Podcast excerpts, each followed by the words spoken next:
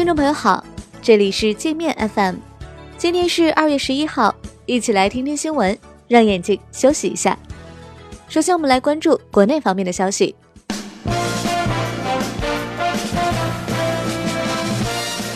两艘美国导弹驱逐舰今天闯入我国南沙美济礁十二海里，给提前抵达北京与中方举行新一轮贸易磋商的美国工作团助威。上个月七号，中美举行贸易磋商时，美军也派了一艘驱逐舰闯入西沙十二海里。美国一家军事网站称，中国将在一年内将升级后的辽宁号航母打包卖给巴基斯坦，并计划建造六艘核动力航母。这篇没有任何确凿消息来源的 fake news，成功在印巴之间挑起了紧张情绪。国产科幻片《流浪地球》大年初一上映至今，总票房已超过二十亿。有机构预测，该片最终票房可能达到四十至五十亿元。王宝强押错宝，为《疯狂外星人》做出二十八亿元的保底发行，可能赔惨。据商务部监测，今年除夕至正月初六，全国零售和餐饮行业实现销售额约一万零五十亿元，比去年增长百分之八点五。全国旅游接待总人数四点一五亿人次，同比增长百分之七点六。苏州交警蹭热度，把《流浪地球》中的经典台词“道路千万条，安全第一条，行车不规范，亲人两行泪”搬到了交通警示语里面。引发小破球粉丝们围观，不少网民调侃说：“流浪地球已成交通安全宣传片。”下面我们来关注国际方面的消息。美国民主党女参议员沃伦宣布参选总统，挑战川普，发誓要向美国富豪发起阶级斗争，彻底改变美国被富豪操纵的局面。曾在哈佛大学担任法学教授的沃伦说。美国富豪一直在向老百姓发动阶级斗争，现在是时候反击了。川普骂沃伦是骗子，沃伦回骂川普是不靠谱的财迷。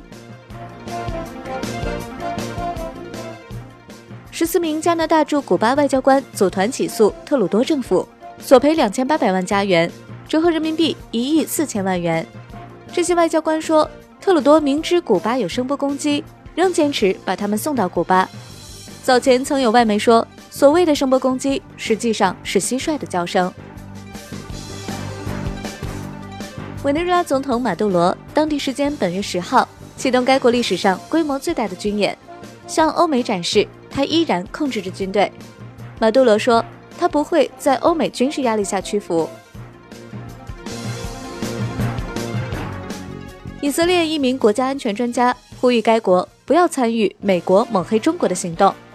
这名以色列国家安全研究所的高级研究员称，美国阻止中国参与基础设施项目的活动已经到了歇斯底里的地步，以色列需要保持清醒。印度总理莫迪四处找投资，计划在印度大搞制造业，这项经济政策刺激到了川普。为了压制印度制造业和整体经济发展，美国正计划取消印度产品的零关税优惠待遇。特朗普将于本月二十七号到二十八号在越南河内与金正恩见面。川普最近不断给朝鲜猛灌迷魂汤，盛赞朝鲜在金正恩的领导下将成为伟大的经济强国。法国黄背心运动出现内斗，极左派与极右派在九号的街头游行中爆发肢体冲突，双方数百人相互追打，投掷砖块和燃烧瓶。新西兰航空临时调配一架没有在中国民航部门注册的新飞机，从奥克兰飞往上海。起飞四个多小时后，由于无法落地，又折回奥克兰，把一飞机乘客折腾得够呛。